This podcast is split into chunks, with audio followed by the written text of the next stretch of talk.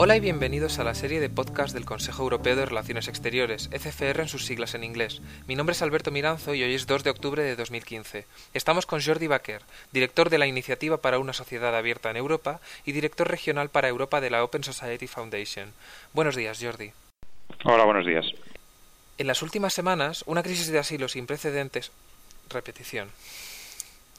En las últimas semanas, una crisis de asilo sin precedentes ha ocupado el debate público y se ha hecho muy popular la distinción jurídica entre inmigrantes y refugiados. Aunque esta distinción es necesaria para elaborar políticas públicas, ha eliminado toda atención mediática en los inmigrantes. Mi pregunta es ¿es menos legítima la inmigración por razones económicas que el refugio por razones políticas? Bueno, no es una cuestión de legitimidad, sino que viene acompañada de unas responsabilidades distintas por parte de los Estados, en particular de los Estados que han firmado la Convención Internacional de, los Refugiados de, la Convención de Ginebra. Eh, es importante hacer la distinción desde el punto de vista de que los, los Estados no pueden, digamos, sacudirse eh, la responsabilidad de proteger a las personas que están en peligro, mientras que sí pueden decidir quién emigra y quién no a su territorio. Esto, em, digamos que es una distinción clara en, lo, jurídico y a veces puede ser útil en lo práctico. Em, a veces nos, nos, em, eh, nos lleva a situaciones un poco problemáticas desde el punto de vista, pues que, por ejemplo, ahora parece que todo el debate migratorio sea sobre la, llegada de los refugiados, cuando eh, sabemos mm, que desde 2010, prácticamente un poco antes, la inmigración extraeuropea a Europa es mucha menos de la que Europa necesita. Entonces parece que porque tenemos esta llegada muy grande de refugiados de golpe, el, tema migratorio es un tema de exceso y no de déficit cuando seguimos teniendo un déficit eh, migratorio en mano de obra, en personas, incluso desde el punto de vista demográfico, y en cambio tenemos una situación de refugiados que desde luego hay que hay que eh, dirigir, o sea, que hay, que solucionarla de alguna manera y hay que eh, ofrecer soluciones a estas personas. Eh, pasa otra cosa, que es que estos dos temas están relacionados, porque si uno permite eh, a muchas de esas personas que están en estos momentos, por ejemplo, pues en Líbano, o Jordania o en Turquía, em, emigrar legalmente a Europa, no hará falta eh, eh, tratarlas como refugiados y darles todo este tipo de tratamiento. Como no hay vías legales de inmigración, la única que queda para esas personas es pedir asilo. ¿Cómo interseccionan la xenofobia y la islamofobia en esta crisis de asilo? Pues, eh, a ver, básicamente hay tres, tres eh, momentos o de, problemáticos, ¿no? De algún modo, em, en países de, elevado tránsito de, estos eh, refugiados, eh, migrantes, gente en movimiento, em, la, mayoría de ellos vienen de países de mayoría musulmana, pues hay, hay problemas eh, en Hungría, pongamos, o en Grecia, muy temporales, muy puntuales, y yo pienso que en el fondo los problemas de xenofobia e islamofobia en esos países ya existían antes. ¿no? El segundo ámbito mm, problemático es el de destino y aquí sí que ha habido, eh, en particular en Europa Central, eh, una subida muy grande de declaraciones xenófobas, islamófobas, ¿no? Por ejemplo, hasta los más altos niveles de, de Hungría o de, de Eslovaquia hemos oído declaraciones pues bastante discriminatorias, ¿no? El, primer ministro eslovaco diciendo, por ejemplo, que su país solo iba a aceptar a refugiados cristianos. Eh, y hemos visto una subida sin precedentes en República Checa, por ejemplo, de movimientos islamófobos en países donde, donde la presencia de musulmanes es muy, muy, es muy, muy pequeña.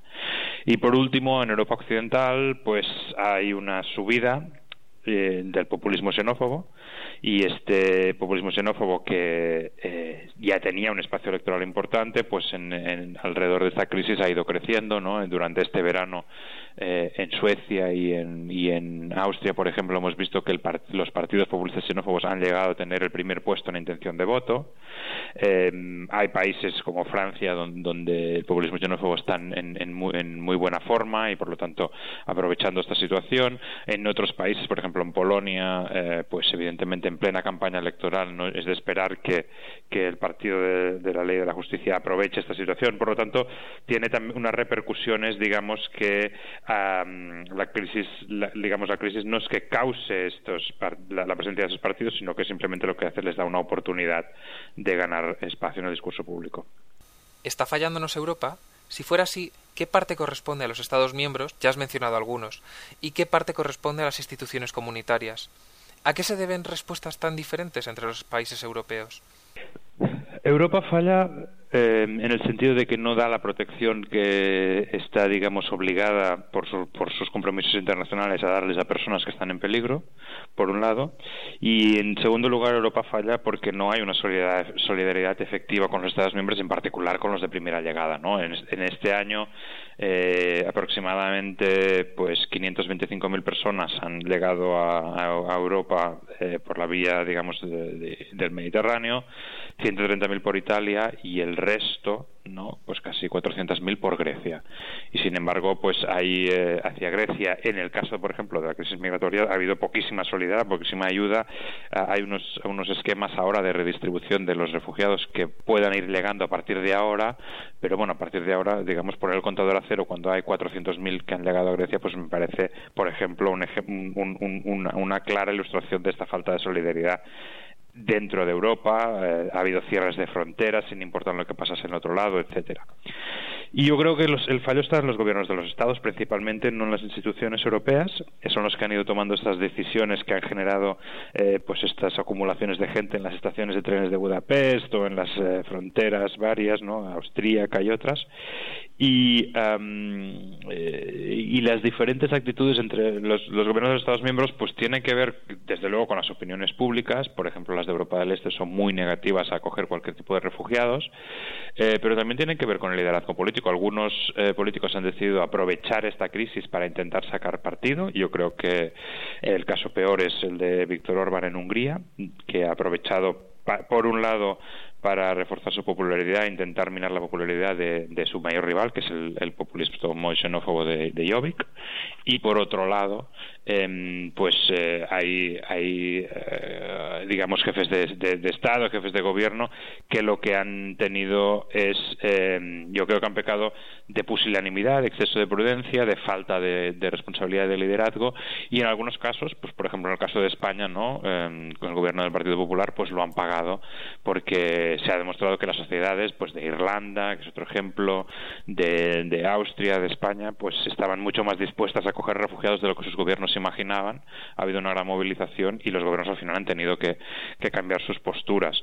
Eh, y en cambio en otros países, eh, pues eh, por ejemplo en los casos de Suecia y de Alemania, el gobierno ha estado dispuesto a liderar la opinión pública hacia una postura mucho más receptiva, desde luego con costes y con desgaste también por esta postura, pero yo pienso mm, con, hay, hay que reconocer que no es simplemente una, función estadística de, de, de, qué población están a favor y en contra, sino que también tiene mucho que ver el papel que los propios líderes eh, de gobierno deciden jugar.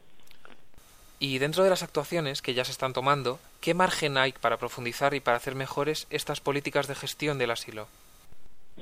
Bueno, yo pienso que en el, en el eh, ámbito común europeo eh, la más importante es, desde luego, el reconocimiento de, de, que este es un problema compartido y de que no hay que ponerle, digamos, eh, cuotas, números, sino que simplemente lo que hay que asumir es que eh, los que los que lleguen a Europa, los que los refugiados que, merezcan asilo, se van a repartir de manera eh, equitativa, de manera pactada, pero pero al final, pues de manera ecuánime entre todos los Estados miembros y que no se va a dejar solas a Italia y a Grecia por estar en primera línea, digamos, de llegada. Esto es esta es, este es la, la, la, gran solución. Todo lo otro son parches, ¿no? A nivel nacional, la, la medida más importante es la preparación de la opinión pública, pero también de la manera en que se va a hacer la acogida eh, de, los, de los refugiados. ¿no? Si se ponen estos refugiados en, en, grandes edificios o en centros de internamiento, en medio de barrios, con la hostilidad de los vecinos, no va a ser lo mismo que si se hace políticas pues, de distribución pactada con las autoridades locales, pactada con las comunidades, con el apoyo de la sociedad civil.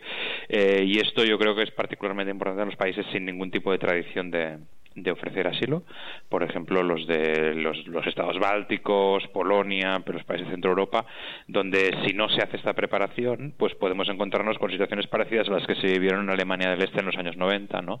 De asaltos, ataques, incluso incendios de, centros de refugiados, y que creo que esto sería eh, desastroso. Por lo tanto, em, ahí es, donde hay que hacer el trabajo también importante de fondo, de, concienciar, de, de consensuar y de incluir eh, a las poblaciones en vez de simplemente pues eh, decir esta solución nos la ha impuesto Bruselas y aquí vamos a poner a estas personas y no se hable más.